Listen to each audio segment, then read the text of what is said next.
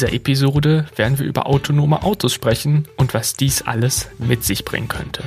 Zur Einstimmung hören wir uns jetzt aber erst einmal eine kurze Geschichte aus der Zukunft an. Also Lauscherchen auf und lasst uns abtauchen in die Zukunft. Nun folgt eine kleine Geschichte, gelesen von Leonard Goretzky. Es war ein sonniger, warmer Frühlingstag. Es war Ende Mai und das alte, rostige Thermometer von ihrem Opa zeigte bereits 25 Grad an. Mia hat sich ein schattiges Plätzchen im Garten ihrer Großeltern gesucht. Sie liebte das Grün, das Vogelzwitschern und den ruhigen Lebenstakt abseits der wuseligen Großstadt. Ihr Großvater Kevin hatte zwei große Gläser hausgemachten Eistee in den Händen und setzte sich zu ihr. Möchtest du Eistee? Fragte Kevin und reichte mir ein Glas. Mia nickte und nahm das Glas entgegen. Ja, gerne, danke. Sie schlug ihre langen schwarzen Haare hinter die Schultern und nahm einen Schluck. Sie spürte den Eistee auf ihrer Zunge. Es wurde ihr kalt im Mund, doch es war so eine erfrischende und angenehme Kälte. Echt lecker, wie du das immer hinbekommst, sagte Mia bewundernswert.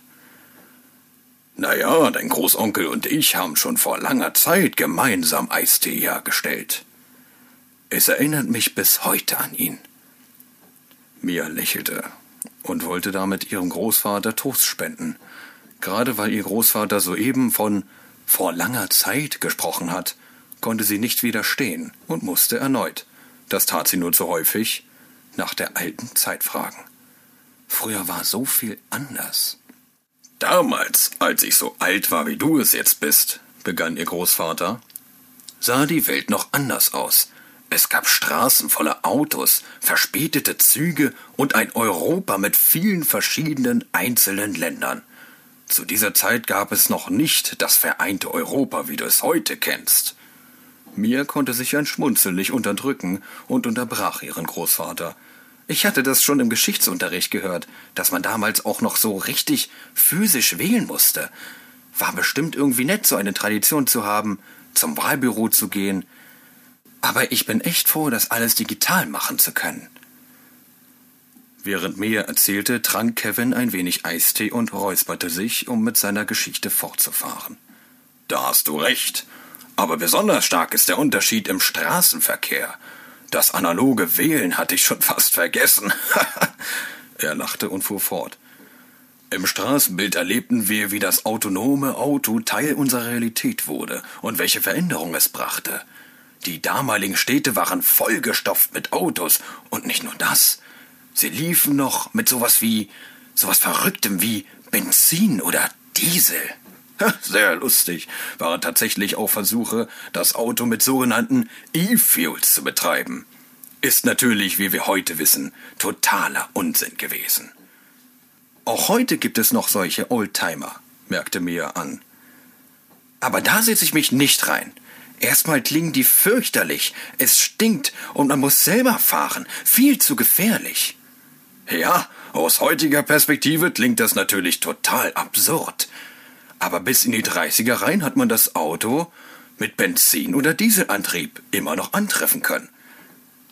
Antwortete Kevin und nickte zustimmend. Doch ich wollte eigentlich über autonome Autos berichten. Erinnerte sich Mias Großvater. Am Anfang waren es nur einzelne Autos, die selbstständig fahren konnten.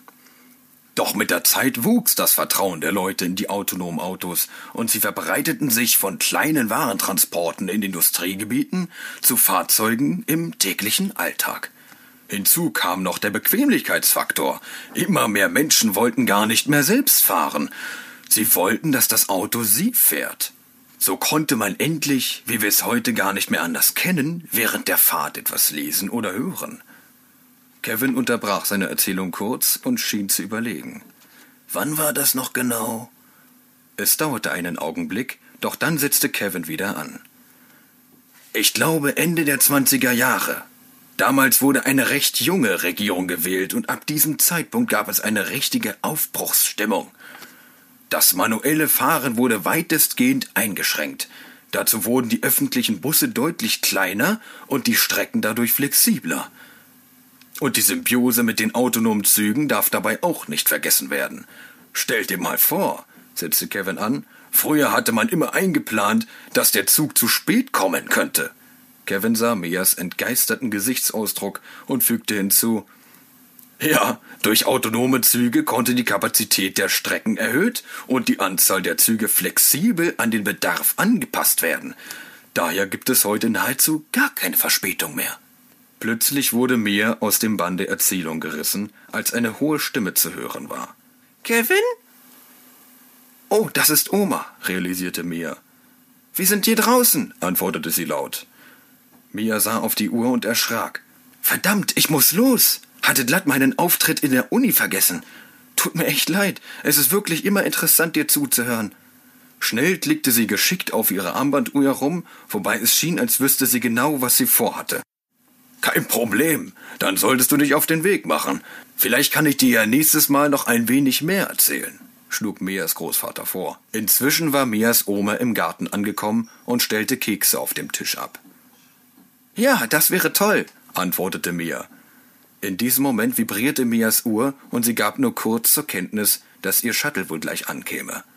Sie umarmte ihren Großvater und ihre Großmutter und verabschiedete sich.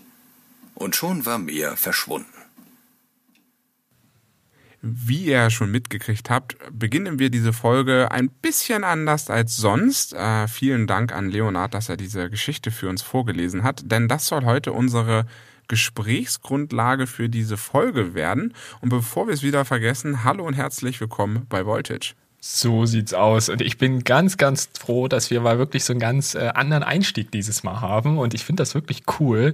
Und äh, wir haben dieses Mal ein leicht ähm, ja, futuristisches Thema, kann man fast sagen. Ne? Also wir, auf der einen Seite wollen wir so ein bisschen gucken, hey, wie ist der Stand der Dinge beim autonomen Fahren? Aber wir wollen auch so ein bisschen überlegen, was könnte das denn vielleicht in der Zukunft alles Schönes, Negatives, werden wir sehen, mit sich bringen? Da überlegen wir einfach mal so ein bisschen und äh, lassen uns von unseren Gedanken treiben, würde ich sagen, oder? Definitiv. Äh, diese Geschichte ist ja entstanden aus etwas, was ich geträumt habe. Das ist äh, sehr skurril und dass wir das und dass wir das jetzt hier in dieser Folge besprechen, macht mir auch ein bisschen Angst. Ähm, uh, nein, okay. aber ich bin ähm, so von diesem Podcast schon äh, eingenommen, dass ich nachts von autonomem Fahren träume. Ich hatte einfach, ich würde es mal sagen, so eine kleine Zukunftsvision, die ich glaube ich mir einfach selbst so, weil wir uns mit, mit dem Thema ja auch irgendwie in letzter Zeit recht viel beschäftigt haben, irgendwie mein Kopf dann zusammengesponnen hat und im Endeffekt diese Geschichte dabei rausgekommen ist, dass ich die niedergeschrieben habe und Tino die ein paar Mal überarbeiten durfte, um es äh, nicht ganz abgehoben, zu abgehoben zu machen, dass wir das heute dann auch gemeinsam besprechen können. Aber ich freue mich total, dass wir ähm, hier ein bisschen was ausprobieren können und euch vielleicht mal ein bisschen auf die Reise mitnehmen können wir haben es jetzt heute extra so gemacht, dass ich äh, mir wenig angeguckt habe am Anfang, sondern mehr von meiner Vision ausgegangen bin.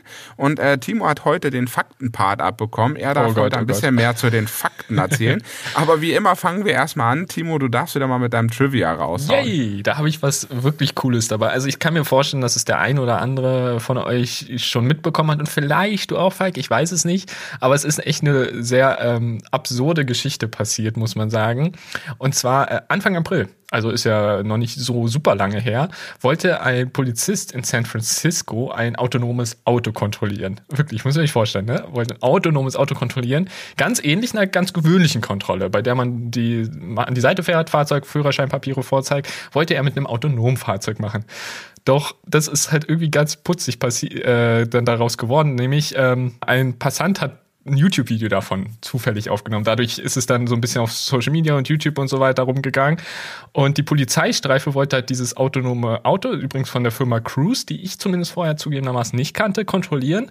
Und ähm, ja, die betreibt dort halt ein Testprogramm mit autonomen Fahrzeugen. Das Auto war nachts mit ausgeschalteten Frontscheinwerfern unterwegs. Das war halt das Problem. So, wollte halt kontrollieren. Und als sich der Beamte dem Auto nähert, hinter dem kein Lenkrad sitzt, äh, hinter dem kein Mensch hinter dem Lenkrad sitzt. Hinter so dem kein Lenkrad sitzt, das kann ich mir vorstellen. äh, ah. Wundert er sich halt, dass dort da keiner sitzt. Man muss aber dazu sagen, das Auto hat sich völlig richtig verhalten. Es ist zur Seite gefahren, als die Polizei darauf aufmerksam gemacht hat. Dann ist der Polizist ausgestiegen und er hat sich halt gewundert, da sitzt keiner drin. Also ist er zurück zum Polizeiauto und dann fährt das Robotaxi weiter. Und das fahrerlose Auto begeht quasi Fahrerflucht. Und ähm, das absolut Spannende an der Sache ist, die Software hat aber alles richtig gemacht. Also nach dem Lichtzeichen der Polizei bleibt das Auto halt, oder ist es stehen geblieben. Und äh, dann ist es quasi wieder stehen geblieben an der nächstmöglichen Stelle. Und die Sensoren und Kameras auf dem Dach des Fahrzeugs hätten finde ich persönlich fast sagen können, das ist ein autonomes Auto, weil ich glaube nicht, dass nicht autonome Autos so eine Ausrüstung auf dem Dach haben. Insofern hätte man da vielleicht drauf kommen können. Und was ich sehr spannend finde, der Betreiber Cruise, den ich gerade schon erwähnt hatte, hat da in, in einem Tweet nochmal gesagt, dass, sein, dass äh, von ihrer Seite die Software wirklich halt alles richtig gemacht hat. Unser autonomes Auto, so sagen sie, wich dem Fahrzeug der Polizei aus, hielt dann an, wie vorgesehen, an der nächsten sicheren Stelle für die Verkehrskontrolle.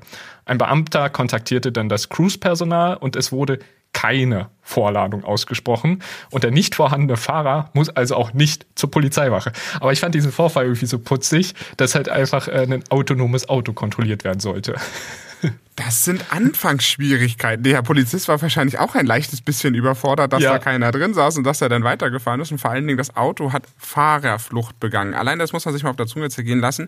Welchen Fahrer möchte man da jetzt für bestrafen, der nicht da ist? Also es kann ja nur der Betreiber des Fahrzeugs werden. Aber ja, ich glaube, das werden wir vielleicht an der einen oder anderen Stelle noch ein bisschen mehr erleben, dass es da so das ein oder andere Missverständnis gibt. Ja, oder geben wird. Aber wollen wir zu unserer Geschichte kommen? Gerne, gerne. Ich dachte, ja, du führst jetzt aus. Also, ich führe aus. Äh, Was ja, wir haben, wir haben ja äh, die Mia, die ihren Großvater Kevin ausfragt, äh, wie das denn damals so gewesen ist. Und ähm, da haben wir ein, zwei, ich, ich habe es vielleicht gemerkt, schon spannende Ideen mit eingewoben. Die erste spannende Idee, die ich finde, äh, ist das vereinte Europa, was ja vielleicht jetzt mal etwas sehr Verrücktes ist, dass es dann nicht mehr jedes einzelne Land äh, so als Einzelland gibt, sondern dass es dann nur noch ein Europa gibt.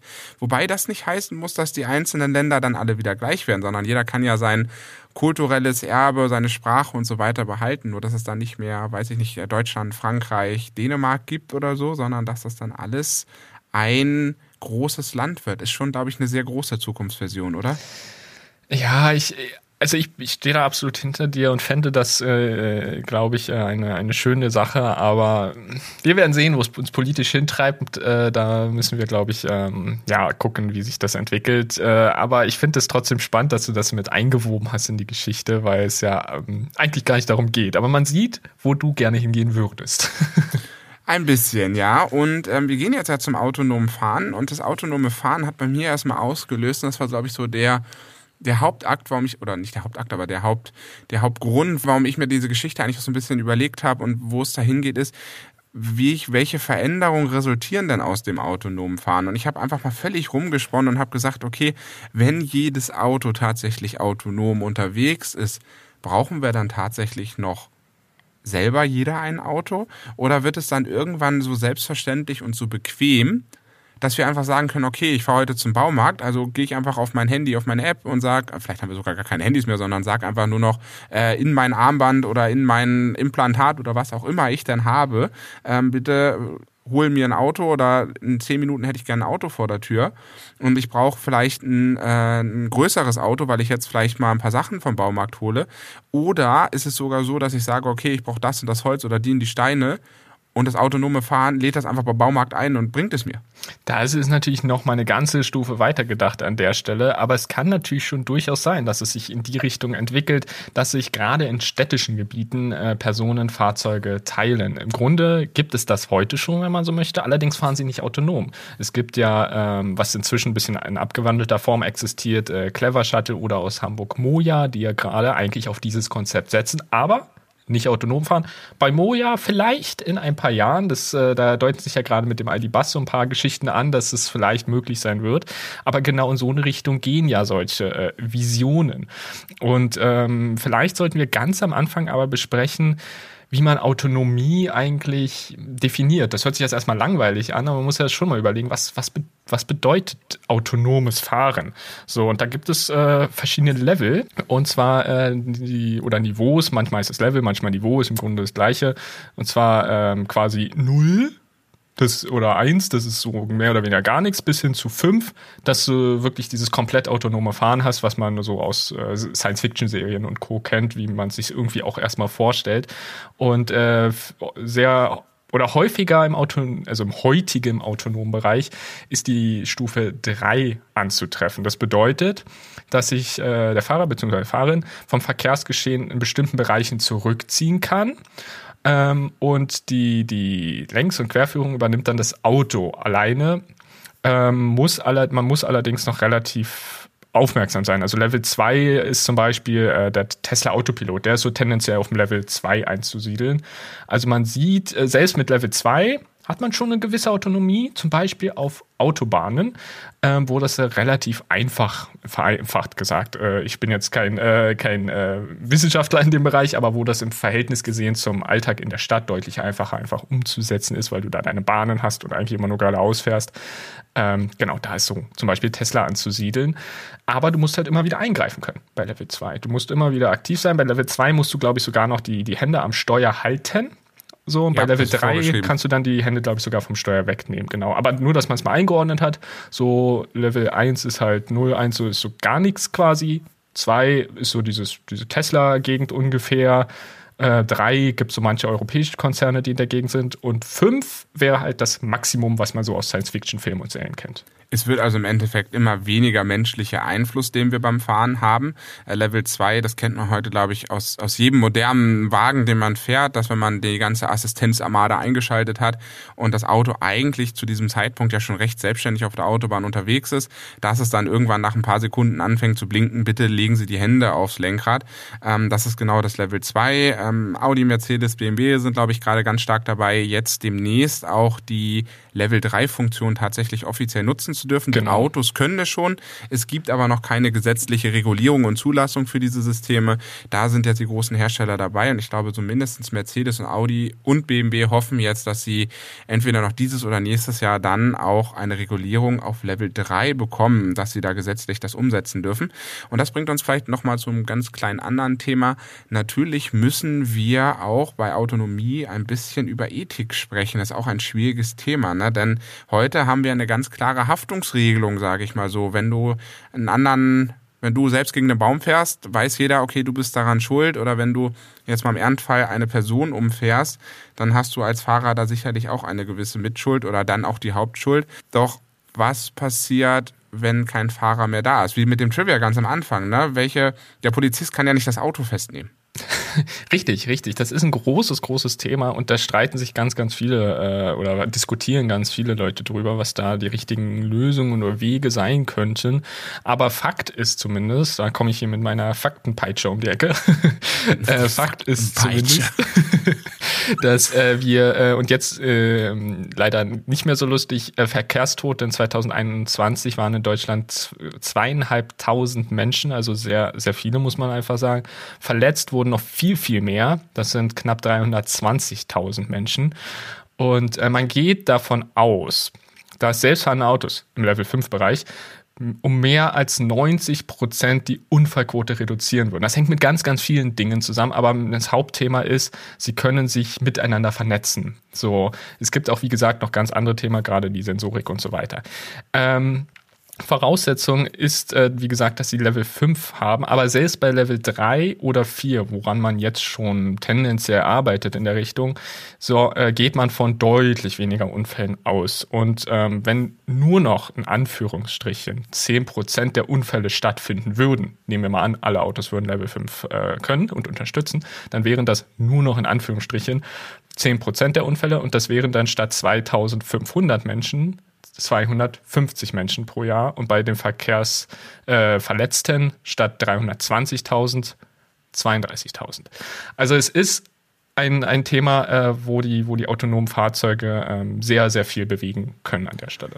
Deswegen hat in unserer Geschichte auch äh, die junge Regierung, die nicht nur Europa vereint hat und auch die nachfolgenden Regierungen in unserer Geschichte das manuelle Fahren weitgehend eingeschränkt. Äh, das ist ja dann in unserer Fantasiewelt, sage ich jetzt mal so, äh, ein Fakt geworden, dass man da dann einen ja einen bestimmten Grund haben muss, sage ich jetzt einfach mal so, warum man dann noch manuell fährt. Das wäre dann zum Beispiel, wenn der Oldtimer diese Oldtimer-Zulassung bekommen hat und man diesen nur zu diesem Zeitpunkt in der Zukunft äh, auch nur manuell fahren kann. Das wäre zum Beispiel ein, ein Sonderweg, den man in der Zukunft da angedacht hat. Ansonsten hat die junge Regierung gesagt, wir wollen weniger Verkehrstote, wir wollen vielleicht sogar 0% Verkehrstote und Verletzte haben. Also man möchte vielleicht eine große Version aufbauen und deswegen hat man das manuelle Fahren weitestgehend eingeschränkt. Das andere Thema, was ich sehr schön finde, ähm, jetzt mal in der Zukunft gedacht und dann wieder als Retroperspektive auf heute, das Thema Benziner und Diesel, ne? Mhm. Sie klingen fürchterlich, mhm. sie stinken fürchterlich. Und man muss sie selber fahren. Das könnte ja auch so eine Ansicht sein, das finde ich, na, wenn man jetzt überlegt, vielleicht jetzt nicht die Kinder, die heute geboren werden, aber die Kinder vielleicht unserer Kinder, dass die dann schon so weit sind, dass sie sagen, dass sie sich das selbst nicht mehr vorstellen können zu fahren. Das ist ja schon ein bisschen absurd, oder? Das, das kann man sich selbst gar nicht vorstellen, weil also, ich bin also so ein leidenschaftlicher Autofahrer und fahre so gerne selbst, ja. aber es wird nachfolgende Generationen geben, die denken so, Opa hat einen Schuss. Also ich, ich, ich bin da ja immer äh, nicht ganz, ganz so enthusiastisch wie du. Insofern, ich gucke ja mit freudestrahlenden Augen in solch eine Zukunft, wo man wirklich sagt, Leute, wenn es denn geht und wir damit alle äh, Menschen irgendwie erreichen können, dann fände ich das genial. Weil ich will ja eigentlich, also so geht's mir persönlich, ich will eigentlich meistens gar nicht sehr fahren. Ich fahre zwar hin und wieder auch mal gerne, das äh, ist so, aber im Großen und Ganzen ich finde das von der Vorstellung so genial, dass du deine individuelle Route hast und du, du musst selbst nicht fahren. Du kannst währenddessen lesen, du kannst machen, was du möchtest. Das führt ja dann auch dazu, dass es äh, möglicherweise einen sogenannten Third Space gibt, also so einen dritten Raum. Und zwar den zwischen Arbeitsplatz und Zuhause. Weil zu Hause bist du dann ganz bequem unterwegs, äh, kannst du einfach machen, was du willst. Auf dem Arbeitsplatz kannst du arbeiten und machen, was du möchtest. Und dann gibt es ja häufig bei ganz vielen eben diese Fahrzeit dazwischen. Klar, wenn du jetzt mit ÖPNV ÖPNV und so fährst, dann ist das eigentlich ähnlich wie mit dem autonomen Fahren. Nicht genauso, aber ähnlich. Aber äh, wenn du jetzt selbst aktuell Auto fährst zwischen Arbeit und äh, zu Hause, dann kannst du die Zeit ja nicht wirklich effektiv nutzen. Du musst halt fahren, ne? Du musst dich konzentrieren. Und da könnte sich ein sogenannter Third Place entwickeln, also so ein Raum zwischen dem privaten und Berufsleben, der aber irgendwie so ein bisschen aufgelöst wird und wo du eigentlich äh, entweder weiterarbeiten kannst, was jetzt vielleicht nicht unbedingt das, die, das Ziel der Sache wäre, aber theoretisch könnte man es machen, oder vielleicht auch schon was lesen kannst oder sonst irgendwas. Ne? Du kannst dich irgendwie ablenken, kannst was anderes machen und musst nicht mehr fahren, weil sich das Auto selbst darum kümmert. Insofern, da könnte es hingehen. Und ich denke, das wird die nächste große Revolution im Fahrzeugdesign werden, weil dann müssen sich ja Fahrzeuge, wenn ich ein Level 5 Fahrzeug baue und betreibe, und es muss ja auch weiterhin Hersteller geben, die Level 5 Autos bauen, also irgendein Autohersteller muss es dann weiterhin auf dieser Welt geben. Aber das wird, glaube ich, der nächste radikale Designschritt werden, wie sich Autos verändern. Man sieht es ja heute auf Studien, dass man sagt, okay, das Lenkrad äh, zieht sich dann rein, die Sessel drehen sich um, man wird ähm, auch mit neuen Displaytechniken wahrscheinlich Filme gucken können, man wird arbeiten können vielleicht schon. Also auch das sieht man ja heute schon, dass sich unsere Arbeitswelt ändert. Und es wird dann sicherlich eher so sein, dass man auf Arbeit Timo sagte, da darf man machen, was man will. Geht mir zumindest nicht so. Ja, ich was, machen, was, was ich meine, was ich meine ist, du musst jetzt nicht mehr, äh, du, du bist nicht gezwungen, jetzt äh, quasi auf Verkehrsinfos äh, zu achten ja. oder auf den Verkehr zu achten. Du kannst halt äh, sagen, okay, komm, ich trinke mal kurz was, hey, ich, ich arbeite jetzt hier meine Sachen ab. Das meine ich so ein bisschen. Also beim, beim Autofahren kannst du halt eigentlich nichts anderes machen, außer zu fahren. Das meinte ich. Ja, auch da muss ich dich korrigieren. Ich fahre sehr gerne Auto und grülle dabei Karaoke, die Songs, die ich ja, okay, im Radio gut, höre. das kann man natürlich schon machen, das stimmt. Nein, aber und, zu dem und Thema Musik und äh, natürlich auch Hörspiele oder hier uns, äh, vielleicht hört ihr uns sogar gerade beim Autofahren, das geht natürlich schon, klar. Das wollte ich gerade sagen. Nein, aber das, ich glaube, was du meinst, ist, es verändert sich dann nochmal nicht nur das Design des Fahrens, das Nutzen des Autos, sondern natürlich auch unsere Zeit. Also vielleicht verschwimmt dann noch mehr ähm, auch das, was wir während des Fahrens machen, dass wir dann tatsächlich die Zeit auch schon nutzen, um die halbe, dreiviertel Stunde vielleicht ins Büro zu fahren oder irgendwo auf Arbeit zu fahren, vielleicht auch schon mit Arbeit. Vielleicht machen wir da auch was ganz anderes, nutzen ja auch vielleicht nicht nur die Zeit zum Arbeiten, sondern auch für eine neue soziale Interaktion miteinander. Man steigt ein, spielt vielleicht sogar was völlig verrückt Analoges ne, zu der Zeit. Das kann ja auch wiederkommen. Und ja. diese Perspektive finde ich äh, sehr spannend und da haben wir jetzt sehr viel über das Auto schon an sich gesprochen in dieser Folge. Was ich vielleicht auch noch wichtig finde, bevor du gleich wieder mit deiner, wie hast du es so schön genannt, Faktenpeitsche um die Ecke kommst. ich finde immer noch schön, was heißt denn eigentlich, nicht nur das Auto autonom zu bewegen, sondern welche Konsequenz oder welche Folge daraus entsteht, dass man plötzlich autonom fährt. Einerseits können wir Autos effektiver nutzen. Na, also ich weiß nicht, wie es bei den meisten Leuten ist, aber auch selbst mein privates Auto steht die meiste Zeit des Lebens eigentlich auf einem Parkplatz. Das heißt, man könnte ja auch diese Autos dann plötzlich viel effektiver nutzen, oder? Das ist absolut so. Das beweisen ja inzwischen auch schon Systeme wie Car allein Carsharing-Systeme sind ja genau ein Gedanke davon, ähm, dass du quasi die Autos, die du auf die Straße bringst, bestmöglich ausnutzt, dass sie so wenig wie möglich rumstehen, dass sie so effektiv wie möglich genutzt werden. Das ist natürlich bei Ride-Pooling, also Moja Clever Shuttle haben wir vorhin erwähnt, ist das ein ähnlicher Gedanke. Allerdings äh, hast du dort halt äh, noch die Eigenart, dass halt äh, transportiert wirst. Ist quasi wie so eine Art Taxi, wenn man so möchte, oder so eine Art Bus.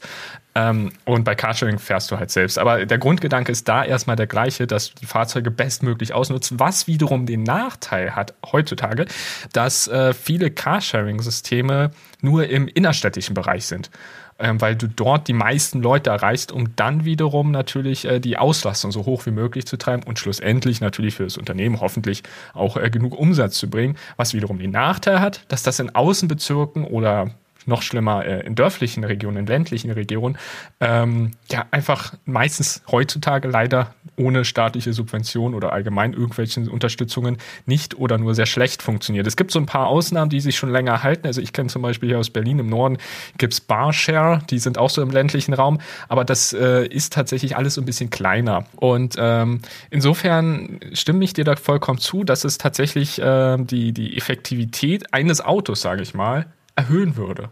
Denn man würde es nicht mehr so häufig rumstehen lassen. Vor allem, weil man es auch gar nicht mehr wirklich, zumindest in seiner Garage oder so rumstehen lassen kann. Es würde dann, wenn überhaupt, vielleicht zum Hersteller oder zum Betreiber zurückfahren, um repariert zu werden oder ähnliches. Das wäre nochmal eine Frage, wie sich dann auch Nutzungs- und Eigentumsmodelle ergeben. Ne? Hat dann, haben dann viele wirklich nur noch ein autonomes Fahren und die, die wirklich sagen, ich brauche jetzt aber unbedingt mein eigenes autonomes Fahren, weil ich nun mal ganz viel fahre und ich brauche das nun mal. Das ist vielleicht auch noch ein Modell, was sich ergibt. Aber du hast gerade noch was angesprochen, was ich genauso mit dem autonomen Fahren verknüpfe, was aber nicht so offensichtlich ist, sondern was eher eine Konsequenz daraus ist. Weil was passiert dann, wenn jetzt plötzlich die Autos nicht mehr am Straßenrand stehen? Sie fahren, sie werden effektiver genutzt. Das heißt, tendenziell bräuchten wir dann etwas weniger Autos, das wäre eine Variante. Diese weniger Autos, die man haben, könnten dazu führen, dass die effektive, dass die Autos einzeln besser genutzt werden. Die Autos könnten autonom auch weit außenliegendere Stadtteile versorgen. Das heißt, eigentlich könnte sich mit dem autonomen Fahren unsere Stadt, wie wir sie heute kennen, auch verändern, weil dann plötzlich Räume, die heute noch für Parkplätze, Parkhäuser, was auch immer genutzt wird, plötzlich aus dem ganzen Innenstadtbereich und auch sogar aus den äußeren Stadtbereichen eigentlich verschwinden könnten. Sondern es dürfte nur so Hubs geben, wo die vielleicht aufgeladen werden, die Autos, ähm, dass man so eine kleine in, innerstädtischen äh, Hotspots hat. Aber ansonsten kann es sogar passieren, dass wir dadurch auch einen radikalen Wechsel, jetzt mal sehr weit in die Zukunft gesprochen haben, dass es sagt, das Auto schafft mehr Platz in den Städten und dazu einem neuen Lebensgefühl. Jetzt mal mhm. ganz mhm. groß aufgebaut. Bin ich, bin ich komplett bei dir. Auch einer der vielen Gründe, weshalb ich äh, auf autonomes Fahren so hingucke, weil genau das eine, eine mögliche futuristische Vision sein kann. Und äh, was noch so ein bisschen in den Bereich reinpasst, man muss ja auch immer überlegen, Verkehrsschilder. Autonome Fahrzeuge kannst, da kannst du ja in der Software speichern, wie sie wo an welcher Stelle fahren sollen, wie schnell, wo irgendwie bestimmte Regeln gelten. Und äh, das bedeutet, wenn du das auch alles überlegst, könntest du theoretisch auch die Verkehrsschilder in den größten Teilen wegnehmen. Und jetzt überleg mal, so eine Stadt ohne oder mit zumindest nur noch sehr, sehr wenig Verkehrsschildern sieht auch gleich attraktiver aus. Also ich glaube, wir können mit dem autonomen Fahren da in eine wirklich sehr, sehr spannende Richtung nehmen. Und ähm, insofern glaube ich, könnten viele Städte grüner und lebenswerter werden. Das gibt es ja heute in manchen Regionen auch schon, wo man sagt, guck mal, wir nehmen jetzt hier große äh, Fußgängerzonen in den Haupt, äh, äh, Hauptstraßen von Städten oder so. Also wir bauen sie in Fußgängerzonen um. Und häufig, wenn man so diese Vorher-Nachher-Bilder sieht, denke ich mir auch so, ja, ich will in der Nachher-Welt leben. Also in der Welt, wo kein Auto durch diese Straße fährt, weil es einfach viel angenehmer ist, da zu leben. Und ähm, insofern glaube ich, wenn du das dann noch mit autonomen Fahrzeugen verbindest, also schlussendlich irgendwie immer noch dahin kommst. Das will ja jetzt nicht sagen, dass du mit autonomen Fahrzeugen nicht mehr überall hinkommen sollst. Aber wenn das dann möglich ist, das ist schon eine coole Sache. Da bin ich ganz bei dir. Und ich glaube, das sieht man ja heute auch schon so im Ansatz, ich glaube, wir werden eine viel größere Vernetzung von verschiedenen äh, Verkehrsmitteln sehen. Ne? Also von mhm. elektrischen Rollern, von autonomen Fahr Fahrzeugen, die einen hinfahren. Aber es macht ja auch keinen Sinn, wenn man jetzt mit dem autonomen Fahrzeug, ich sage jetzt mal von Hamburg nach München fährt. Ne? Das macht ja eigentlich keinen Sinn, weil das Auto juckelt dann durch die Landschaft. Sondern da wäre es ja eigentlich viel cooler, und das ist auch so ein bisschen meine Vision, und vielleicht kommt das ja so, dass ich halt schon mein autonomes Fahren mich zum nächsten Spot zum Zug bringt und ich da dann einfach ich sag mal jetzt mal ganz übertrieben, so, so ein Hypertrain habe, ne? Mhm. Der dann da äh, eine ausgebaute Strecke 350, was ich gar nicht so unrealistisch finde, weil so ein ICE kann heute auch schon 270 bis zu 300, glaube ich, sogar fahren. Und wenn ich dann wirklich so einen Zug habe, der auch autonom gesteuert wird, der auch sich sozusagen abgleicht, dass man sagt, okay, die äh, autonomen Autos wissen ja untereinander, wer jetzt auf dem Weg zum Bahnhof ist und wer welches Ziel hat. Das läuft ja alles im Endeffekt in einer großen Cloud. Ist auch vielleicht ein bisschen beängstigend, aber alle wissen ja, wie hoch der Bedarf ist. Und dann sagt der Bahnhof, ah, okay, in zehn Minuten oder einer Viertelstunde kommen ja die ganzen Leute an, die jetzt gerade mal das haben. Und dann stellt sich das System ja automatisch auf, vielleicht einen kleineren Zug auf den Bahnhof zu stellen, wo man dann einfach ganz bequem ranfährt mit dem Auto weil man muss ja nicht parken, man muss ja nur eigentlich aussteigen. Dann geht man in den Zug und fährt dann vielleicht, ich sag mal, heute brauchen wir sechs Stunden nach München, vielleicht in drei Stunden nach München. Mhm. Das heißt, unsere Welt wird sogar noch ein Stück kleiner für alle. Ja, äh, ja, ja, da hast du recht, wenn man das so sieht. Vor allem das Spannende an der Sache ist, äh, vielleicht kleine Ergänzung dazu, das aktuellste ICE-Modell kann nicht mehr so schnell fahren wie das vorherige ICE-Modell. Das ist ein ganz lustiger Fun-Fact. Der kann nur noch in Anführungsstrichen 250 fahren statt 300. Aber es ist auf jeden Fall möglich, 300 oder auch noch schneller zu fahren. Es gibt in Japan zum Beispiel Züge, die, glaube ich, 400 sogar schaffen. Ähm, insofern wäre das für unsere futuristische Idee hier, für unsere Vision natürlich eine Möglichkeit, keine Frage. Und ich finde da gerade, wo du schon dieses Thema Züge kurz ansprichst, können wir da vielleicht ganz kurz auch drauf gucken, denn da ist die Autonomie heute schon in vielen Bereichen der Fall. Und das finde ich sehr, sehr interessant, weil das Klar, manchmal bekommt man das mit, aber also wo ich das das erste Mal realisiert habe, war vor, ich weiß gar nicht wie viele Jahren, ist inzwischen echt lange her, war in London. In London gibt's äh, einige U-Bahn-Linien, die sind quasi äh, auto, autonom unterwegs und dann gibt es diese Overground, die auch autonom an ein, zwei Stellen unterwegs ist. Beziehungsweise, nee, ist nicht die Overground, ist die DLA, aber auf jeden Fall fährt die größtenteils oberirdisch. Und das ist total spannend, weil du sitzt da drin oder stehst drin, wie auch immer, ne? Und da ist niemand.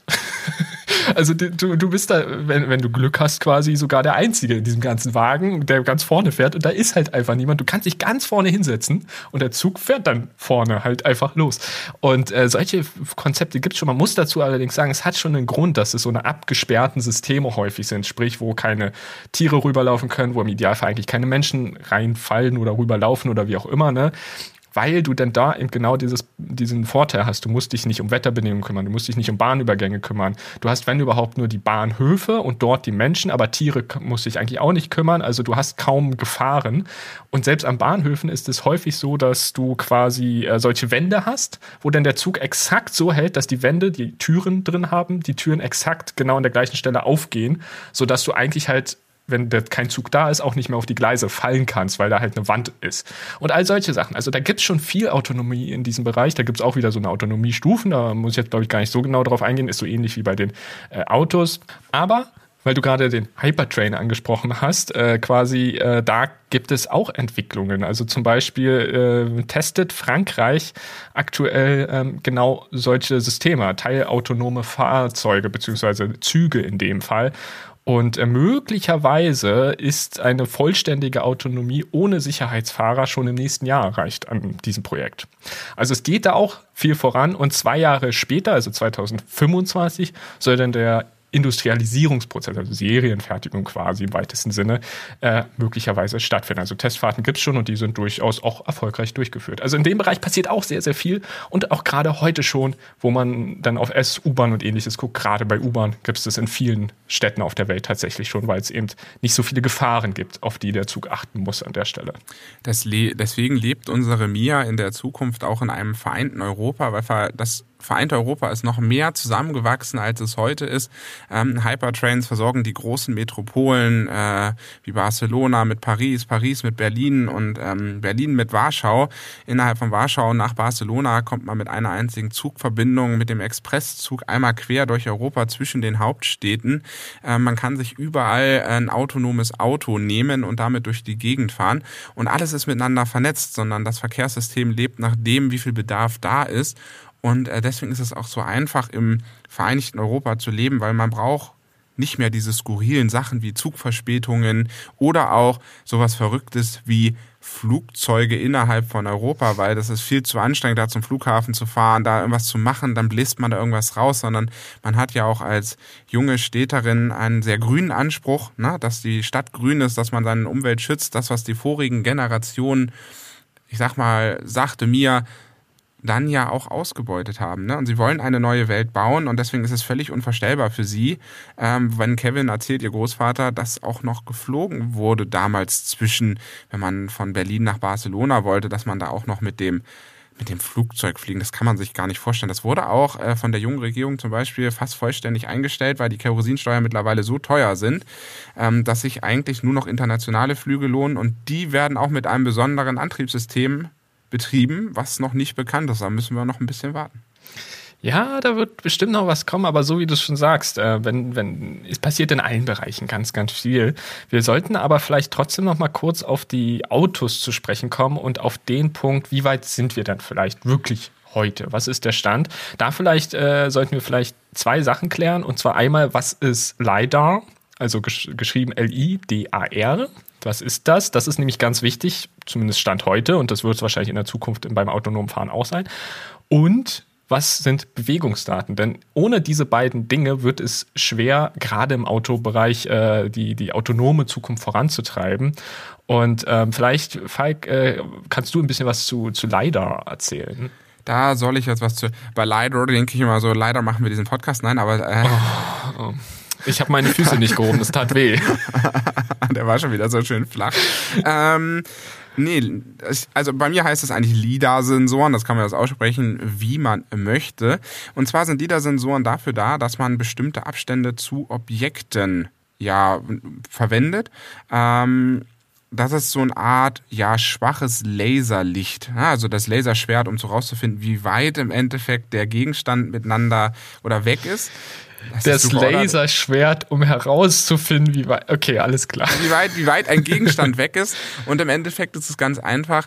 Durch LIDAR kriegt das Auto die Möglichkeit festzustellen, wo sie im Raum ist und wo andere Gegenstände in diesem Raum sind. Genau, genau. Wichtig ist vielleicht an der Stelle noch zu ergänzen, dass das Laserlicht äh, die für die Augen vollkommen unbedenklich ist, weil nicht, dass, dass ihr jetzt irgendwie Angst bekommt oder irgendwas, keine Sorge, das ist für die Augen komplett äh, unbedenklich an der Stelle. Aber genau dafür ist es da, den Raum zu erfassen. Ne?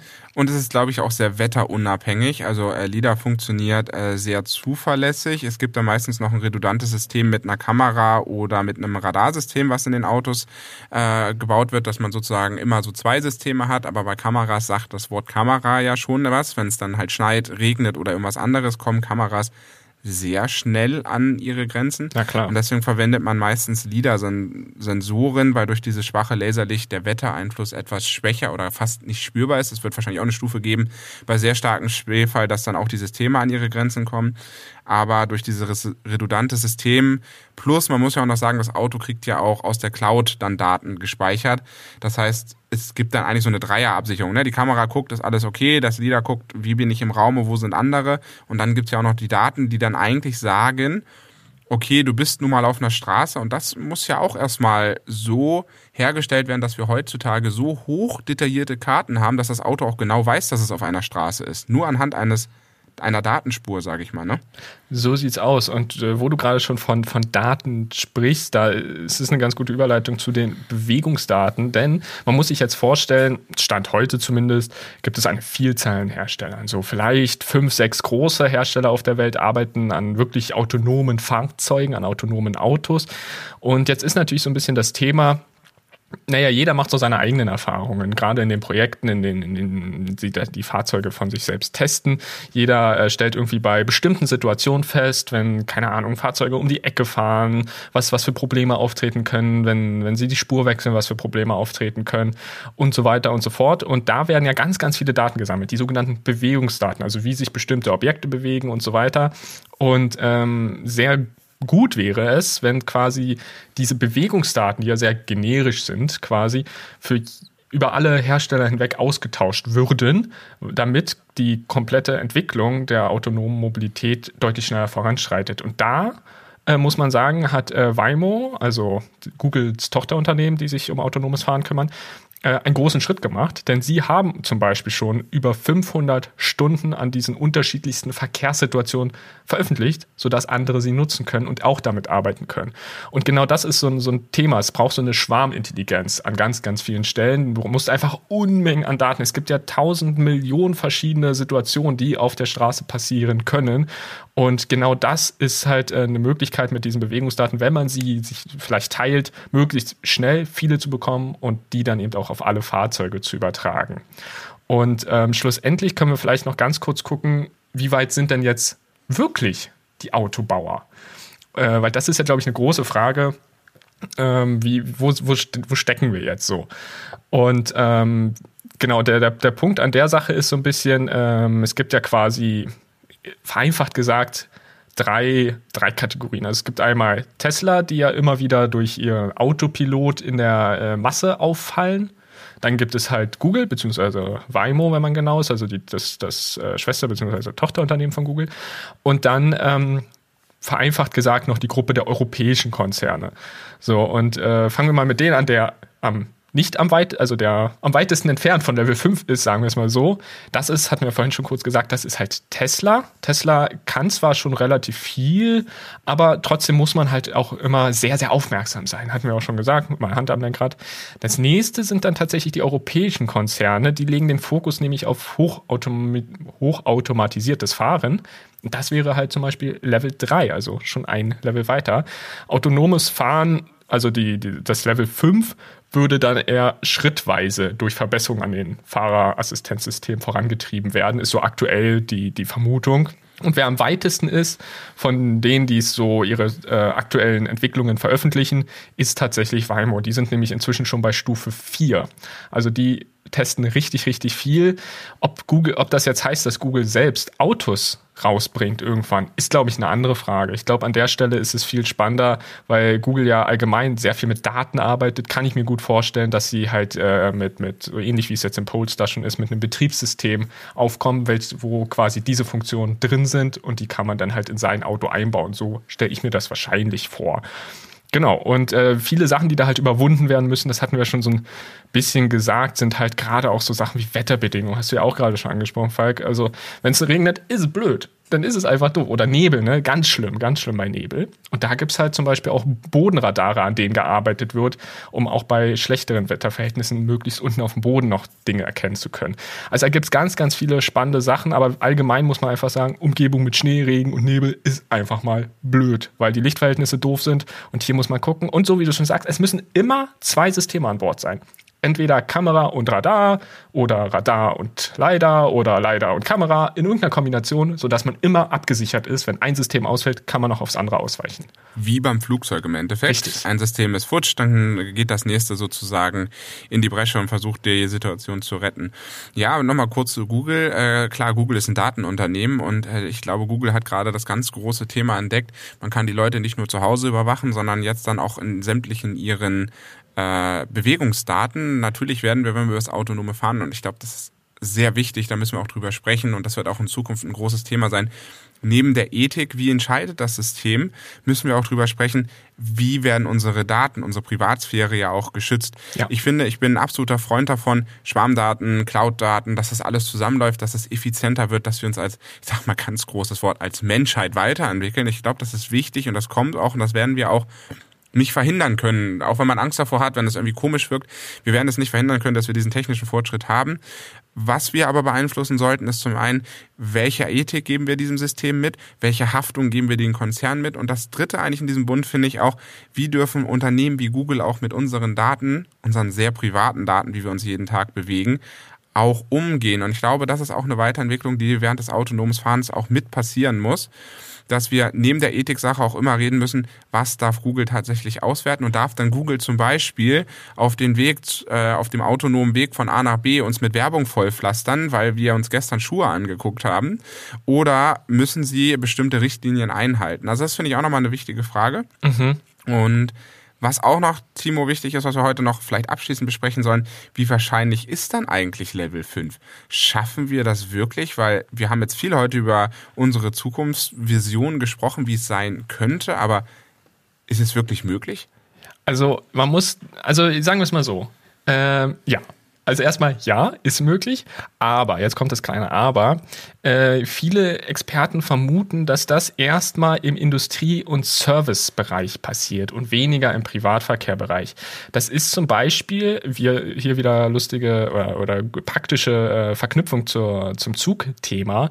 Bei Zügen zum Beispiel kommt der vollautomatisierte Betrieb ohne menschliches Personal, zum Beispiel beim Rangieren schon häufig zum Einsatz. Und genau sowas könnte auch bei Elektroautos oder Autos allgemein stattfinden, die hoffentlich da alle Elektroautos sind. Und ähm, auf jeden Fall genau da oder vielleicht für, für kurze Strecken von, von, einem, äh, von einem Produktionswerk in ein anderes Produktionswerk. Irgendwie solche Geschichten. Da wird ja aktuell auch schon vielen Projekten getestet. Und äh, viele, viele Unternehmen in den USA oder auch China zum Beispiel betreiben halt bereits große Flotten von sogenannten Robotaxis. Auch Volkswagen testet diese Möglichkeiten in Deutschland. Also in die Richtung wird erstmal viel passieren. Grundsätzlich wird es also auf jeden Fall eine Einführung automater Phase, autonomer Fahrsysteme, sorry, ähm, von Stufe 4 und 5 geben. So, ähm, die Einführung wird dann aber, so wie wir es ja auch schon ein, zwei Mal angedeutet haben, auch im privaten Bereich oder ich sag mal hier so, wie wir ihn jetzt eigentlich kennen, so in dem privaten Autobereich, äh, stufenweise passieren. Also so ähnlich, wie es jetzt halt tatsächlich gerade anfängt. Ne? Tesla kommt mit Level 2, irgendwann werden die auch bei Level 3 und 4 ankommen und vielleicht werden die dann auch mal Level 5 irgendwann ausrollen. Das wird alles stufenweise passieren. Die Frage ist nicht äh, ob, sondern die Frage ist nur wann und in welchem Umfang? Also wird es wirklich, das, werden, werden es alle Fahrzeuge in zum Beispiel Deutschland irgendwann sein oder wird es immer nur ein kleiner Teil bleiben? Genau das ist die Frage, aber rein technisch ist es auf jeden Fall realisierbar. Davon sind Experten äh, überzeugt. Es ist eine Frage der Zeit und es wird auch Zeit dauern. Es wird viele, viele Jahre und wahrscheinlich auch noch Jahrzehnte in Anspruch nehmen, bis wir da, glaube ich, so zu der Vision kommen, über die wir heute ganz viel gesprochen und die wir am Anfang gehört haben weil Infrastruktur sich nun mal nicht von heute auf morgen ändern lässt. Das ist, wir haben heute schon sehr viele bestehende Systeme. Das muss alles weiterentwickelt, weiter ausgebaut werden. Es muss viel Daten gesammelt werden. Es muss viel diskutiert werden. Es muss viel entwickelt werden. Das wird, glaube ich, sehr lange dauern. Aber ich hoffe, dass wir euch in dieser Folge, bevor wir gleich zum Fazit kommen, dass man mal so ein bisschen mehr drüber gesprochen hat, nicht was kann das autonome Fahren alles kaputt machen, weil ich habe manchmal auch das Gefühl, dass in der Diskussion gerade autonomes Fahren auch sehr negativ manchmal ja, belastet ist. Das stimmt. Ähm, weil da viel vielleicht auch Ängste dahinter stehen. Ich finde aber mal den Spieß umzudrehen und zu sagen, okay, was schafft denn, und das ist jetzt eine schöne Überleitung zum Fazit, Timo, was schafft denn Autonomie in unserem Leben? Klar, wir haben drüber gesprochen, Autonomie wird schwer zu erreichen sein, gerade Level 4 oder 5 wird lange dauern, aber wenn sie dann kommt, bringt sie eine ganze Menge. Wir werden weniger Autos haben. Davon bin ich einfach überzeugt. Warum, warum soll ich ein eigenes Auto besitzen, wenn ich mir jederzeit eins rufen kann? Also wir werden weniger Autos haben, wir werden mehr miteinander scheren. Das heißt auch, wir werden weniger Ressourcen vielleicht verbrauchen. Wir haben heute wie viele Millionen Autos auf unseren Straßen. Vielleicht wird es nachher nur noch 10 Millionen geben, weil es einfach ausreicht. Ne? Das heißt, wir werden unsere Landschaft, unsere Umgebung, in der wir selber leben, einfach besser gestalten können und unsere Städte, die größer werden, die mehr Menschen beinhalten. Wir gehen nun mal auf 10 Milliarden Menschen auf diesem Planeten zu. Das heißt, wir kommen gar nicht drum herum. Unsere Megacities brauchen ein anderes Antlitz und das schaffen wir eigentlich nur damit, sie werden grüner und damit wahrscheinlich auch lebenswerter und schöner. Genau, und es gibt tatsächlich noch viele weitere Vorteile. Wir können ja hier noch ein, zwei aufzählen, aber im Grunde haben wir jetzt ja ganz viel darüber gesprochen. Bei Zügen zum Beispiel kann ich noch hinzufügen, und das gilt in gewisser Weise auch für Autos an einer Stelle, finde ich sehr spannend. Es würde zu deutlich weniger Ausfällen und Verspätungen kommen. Einfach aufgrund der Flexibilität, dass du autonom mal schnell einen Zug irgendwo hinschicken kannst, dass du mehrere, dass du, wenn ein höherer Zugbedarf ist, mehrere Züge fahren lassen kannst, dass die das halt alles autonom regeln. Und diese Züge können halt auch mit optimierter Geschwindigkeit durch berechnete Brems- und Anfahrtzeiten fahren fahren und dadurch einfach viel sanfter fahren und eben auch für viel weniger Verspätungen sorgen. Ähnliches System gibt es tatsächlich auch bei Autos, wenn man nämlich heute schon auf Navis achtet und man würde nur mit Navi fahren dann würde es deutlich weniger Staus geben, schon heute. Aber viele fahren ja, weil sie ihre Strecke kennen, einfach ohne Navi und dann kommen dadurch häufig äh, Staus äh, zusammen. Aber wenn jetzt alle Autos autonom fahren würden, könnten Staus nahezu komplett vermieden werden, wahrscheinlich sogar komplett. Also wäre das auch nochmal äh, angenehmeres Fahren. Wie gesagt, man fährt ja nicht mehr selber, aber trotzdem ist es ja irgendwie angenehmer, als wenn man dann da immer in so einem Stop-and-Go-Stau oder so steht. Das ist auch noch ein Vorteil, den darf man, glaube ich, nicht unter, äh, unterschätzen. Äh, und dann ähm, für mich persönlich der größte Punkt, das Unfallrisiko würde bei vollautonomen, aber auch teilautonomen Fahrzeugen deutlich, deutlich sinken. Und ich glaube, das wäre schon eine schöne Zukunft. Da bin ich ganz bei dir und natürlich den, den letzten Vorteil, den man noch hat, äh, man schafft sich einen neuen Platz man schafft ein, ein neues Mobilitätserlebnis und ich glaube, in der Zukunft wird immer noch mal Platz sein, Timo, dass die Leute, die wirklich gerne Auto fahren, auch immer noch die Chance haben, selbst fahren zu können. Ähm, auch da ist es wahrscheinlich nicht wieder so die Extreme zu sehen, sondern ich glaube, da wird sich etwas sehr Schönes zusammenbilden und ähm, da freut man sich eigentlich drauf, wenn wir das als, ich sag mal, wieder mal Menschheit zusammenbekommen, ähm, diese Zukunftsversion zu umzusetzen und vielleicht erlebe ich es wirklich als Opa, ja, das wäre mein Traum, dass ich wenigstens meiner meiner Enkeltochter oder meinem Enkelsohn irgendwann mal äh, das mitgeben kann und denen genau diese Geschichte erzählen können, die wir am Anfang gehört haben. Und ich glaube, das würde mich sehr stolz machen, weil wir dann, Timo, glaube ich, in unserer Generation, die ja noch die Entwicklung des Smartphones miterlebt haben, mhm. ähm, vielleicht noch dann wieder was weitergeben können und diese tollen alten Geschichten äh, auspacken können, wo wir sagen können, hör mal zu, Kind, früher sind wir noch selbst gefahren und jetzt eigentlich so eine Lusche, ja, du darfst dich hier die ganze Zeit, nein. Aber ich, da freue ich mich einfach drauf und ich glaube, es ist ganz spannend, dass wir noch genug Lebenszeit vor uns haben, das erleben zu dürfen. Ähm, ja, das ist doch ein schöner Schlusswort, oder? Finde ich auch. Bin ich ganz bei dir. Und insofern äh, haben wir jetzt äh, wirklich sehr ausführlich darüber gesprochen. Was würde es denn vielleicht bedeuten, wenn wir tatsächlich in eine autonome Zukunft sehen im Sinne äh, der Elektroautos, im Sinne des Automarktes?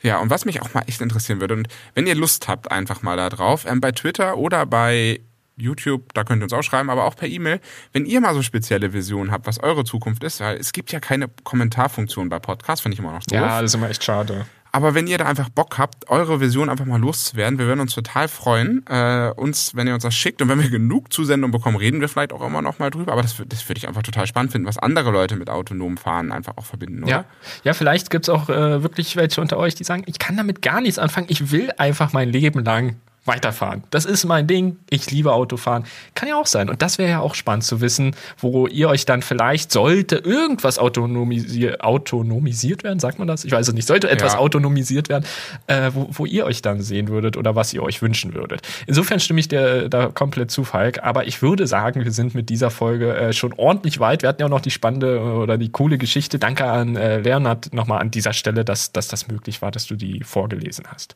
Genau. Ich würde sagen, äh, wir verabschieden uns jetzt, oder? Hast du jetzt noch was Schönes hinzuzufügen, Falk? Ich würde noch einen kurzen Ausblick geben auf Mach die nächste gerne. Folge in zwei Wochen, an der wir schon fleißig am Ackern sind, denn wir werden wieder komplett bodenständig und wir haben wieder ein ganz anständiges Thema, denn es geht um gebrauchte Elektroautos. Mhm. Auf was muss man so ein bisschen achten? Was, wo findet man vielleicht auch welche? Was sind so vielleicht der ein oder andere Tipp, den wir euch da noch mitgeben können?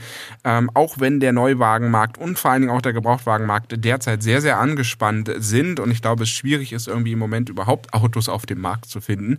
Aber in der Zukunft wird sich das sicherlich auch wieder entspannen und da wollen wir euch vielleicht die einen oder anderen Tipp mitgeben, wie man das umsetzen kann, zu einem gebrauchten Elektroauto zu kommen. Das in zwei Wochen. Genau, also reden wir, ich weiß nicht, eins, ein, ich glaube, wir haben noch nie, haben wir schon mal über gebrauchte Elektroautos gesprochen? So, ich glaube nicht. Ne, ist jetzt glaube ich dann nee. wirklich eine kleine Premiere in der in der nächsten Episode. Aber deshalb bin ich da auch sehr gespannt äh, und äh, ich hoffe, Ihr seid auch gespannt. Ansonsten, ähm, falls euch die Episode gefallen hat, lasst sehr, sehr gerne eine Bewertung äh, auf Apple Podcast oder Spotify da. Das hilft uns auf jeden Fall und dann bekommt ihr noch mehr coole Episoden von uns. Wir hören uns ansonsten auf jeden Fall äh, in zwei Wochen wieder. Vielen Dank fürs Zuhören, dass ihr auch bis zum Ende dran geblieben seid und bleibt gesund. Bis dann. Tschüss.